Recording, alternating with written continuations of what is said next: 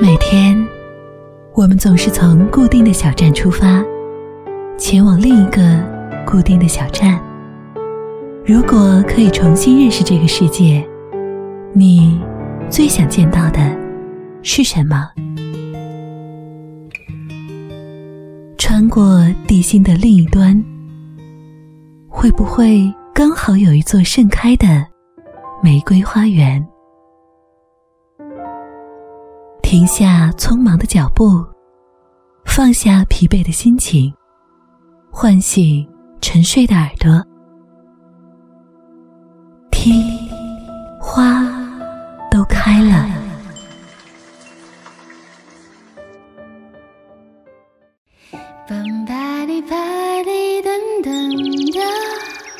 曾经在年少时偷读的那本书，还记得吗？曾经走在阳光洒满的树荫下偷拍的那个背影，还记得吗？曾经和最要好的朋友谈论过心仪对象的心跳，还记得吗？曾经骑着单车、背着书包、翘课的青春岁月，还记得吗？时光包裹着掌纹。在心灵的角落刻下最甜美的回忆，那段岁月，谢谢正好出现的你。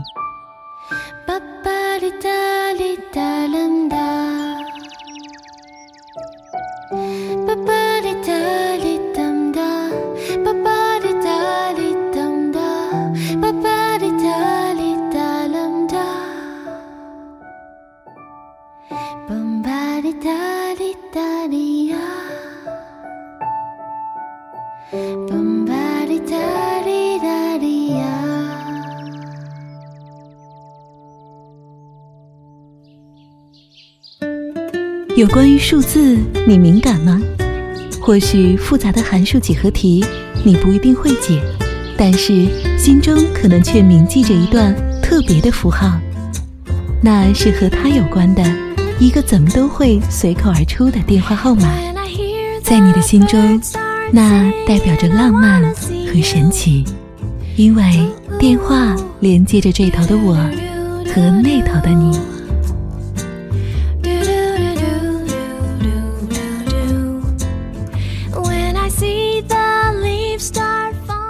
他觉得，在自己还年轻鲜活的时期，在最接近爱情的时候，总是在打电话。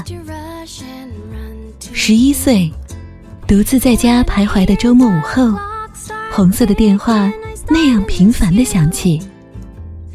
作为在家里不怎么接电话的人，拿起那红的过于鲜艳的话筒，还是很新鲜的体验。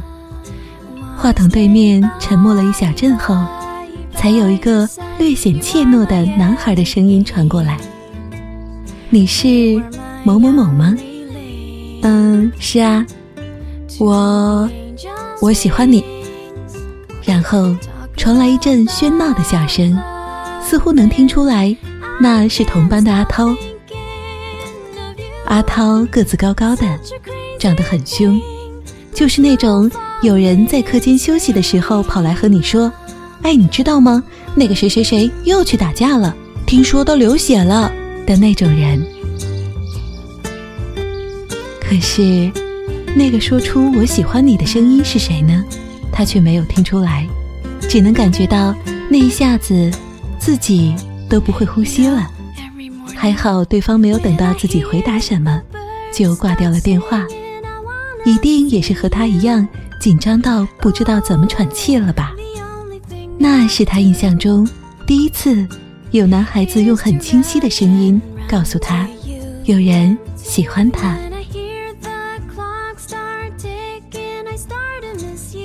十四岁，在快过生日的那一天，他接到一个电话，是同班最近关系突然变得很亲近的一个男生打来的。在心里呐喊：“是什么要来了吧？”男生说：“你快过生日了，我可以送给你一个礼物吗？”多么有意思的说法！不是我喜欢你，不是那时候很流行的，可以做我女朋友吗？只是在电话里小心翼翼地问：“可以送给你一个礼物吗？”然后他答应了。好啊。后来收到的那份礼物，他已经不记得到底是什么了，只记得盒子里面的卡片上，男生认真地抄写了一段歌词，为了显得活泼一些，还故意的抄得有正有邪。你在我心中是最美。每一个微笑都让人沉醉，即使放在十年前，这也是很俗套的歌词。当时满大街都在全程的唱着，可是背着父母躲在屋里，他还是偷偷的笑了很久。后来有一次他们闹别扭，事后男生又打过电话来说道：“对不起。”因为我家里面人从来都没有那么说过我，所以他黑着脸说没关系。挂掉电话后，还觉得有点愤愤不平。他家里面人都那么顺着他吗？现在回想起来，那其实也是很可爱的一个瞬间。脾气不好的女生不懂得谦让讲理，而男生从来没有处理过这样的人与人的关系。即使还是不理解是怎么回事儿，却还是主动的打电话过来道歉了。虽然实际上根本不觉得自己哪里错了，其实的确也并没有什么错。十七岁，宿舍的走廊外，在拍着门、喊着熄灯的阿姨纷纷撤退后，会变得非常非常的寂静。能隐隐约约的从一个个宿舍门里传来小声的说笑的声音，那恐怕是男生没有感受过的一种氛围。他偷偷的搬了一个小凳子，在舍友们渐渐变小的说话声中，他艰难的把宿舍的电话和长长的线扯了出来，拉开门，坐在外面。因为刚才电话那头的男生说。我买了一张五十块钱的电话卡，嗯，想和你多聊一会儿。他想，五十块钱大概可以聊到天亮了吧。于是他还披了一件厚外套。后来聊了什么，他已经不记得了。自己很逊的听着听着就睡着了，所以男生很好脾气的把他轻轻叫醒。喂，你要听啊？嗯，哦，这不听着呢吗？好啦，我讲完这个，我们就都回去睡觉。不要，才刚聊一会儿吧。那你还睡？我发誓，真的不睡了。然后在听下一个故事的时候，再次睡着。第二天，那个男生说：“五十块钱，连十块钱都没有用掉。”他想，如果可以再次踏进那个时间，真的应该多聊一会儿。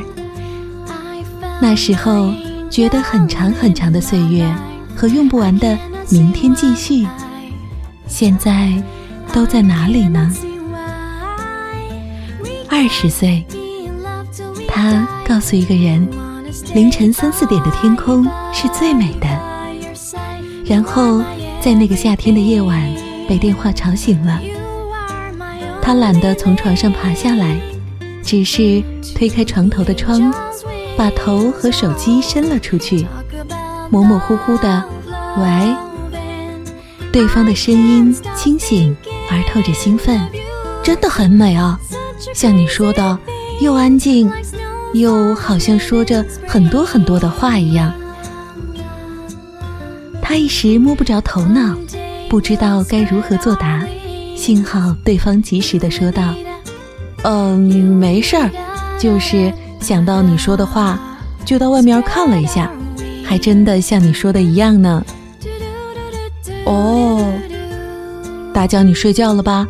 对不起，你赶紧睡吧。哦，把头缩回来，又躺了一阵。渐渐，有一个声音在身体里清醒过来，甜蜜的、欣喜的。他忍不住的发了短信给他，小心着凉。然后自己都觉得这个举动太酸了，笑呵呵的就去睡了。再后来啊，他一直都没有遇到过愿意分享他心中美景的人，所以。这些琐碎的东西，也只有拿出来一遍遍怀念。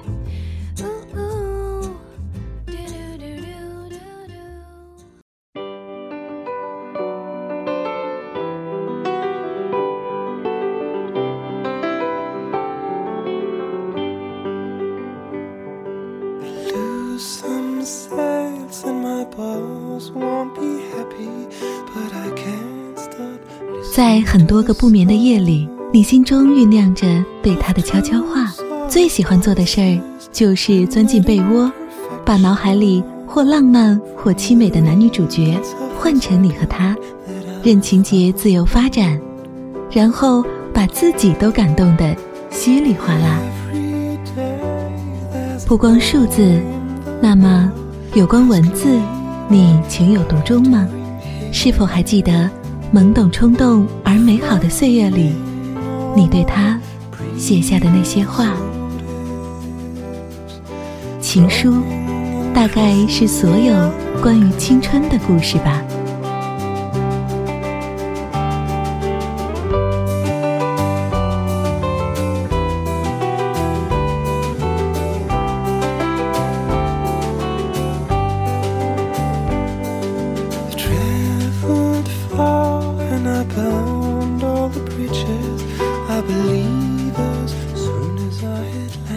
已经记不清我写的第一封情书的内容和对象了，但遥想往事，那个情窦初开的年纪，我曾经写过很多很多的情书。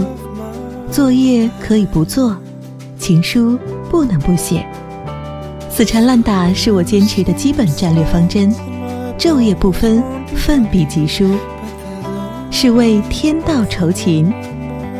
华丽辞藻和经典电影台词编织的肉麻字眼，既等于我的真情流露。一天一封的频率，确保从数量上与竞争对手形成优势，但重量亦需重质。根据发展阶段的不同，或某一封所承载的巨大的历史使命，我还会使出我的终极杀手锏——打草稿。当心仪女孩阅读这一行行字迹娟秀。排版工整的情书，而产生一系列遐想时，其实他已然芳心乱颤，溃不成军，最终会拜倒在我的运动裤下。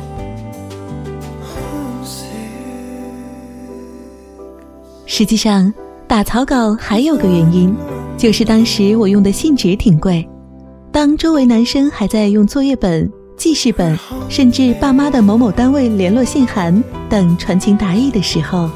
我就先见之明地了解到，这些普通又不够可爱的玩意儿，早已不能满足女生爱美的天性了。于是，我开始心思细腻地购买那些带有心形图案、卡通人物或者英文对白短语的专业南韩信纸了。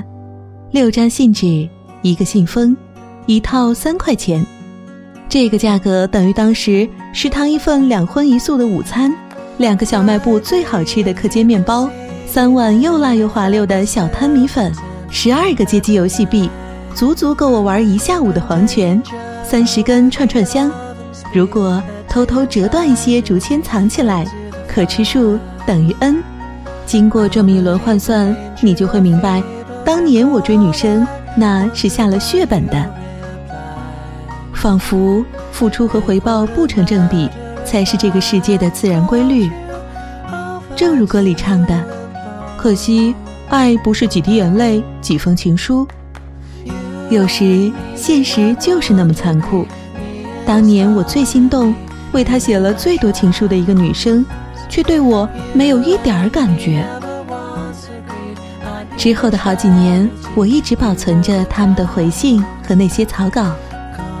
临走时，我小心翼翼地把它们包好，幼稚地藏在书桌的最角落，以为和课本放一起就不会被人发现。两年后，妈，我桌子下面那堆书哪儿去了？你知道你小红阿姨吧？他们老家那个地方太可怜了，很多孩子都没有衣服，没有课本儿。我就把你的旧衣服啊、书啊，全部都给他拿去了。而且，我脑子努力的搜索，也搜索不出哪个小红阿姨，却浮现出某个山区小朋友兴高采烈地接过了课本，翻开后却掉出一张张精致漂亮的信纸。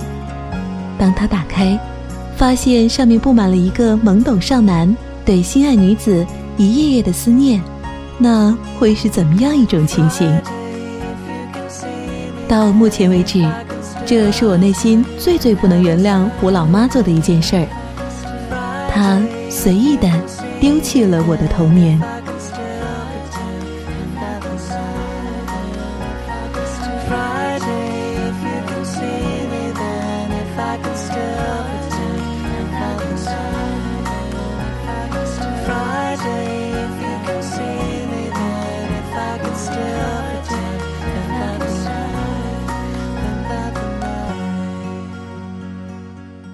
时光拿起刻刀，在不知不觉中，已经将你塑造成了另外一个样子。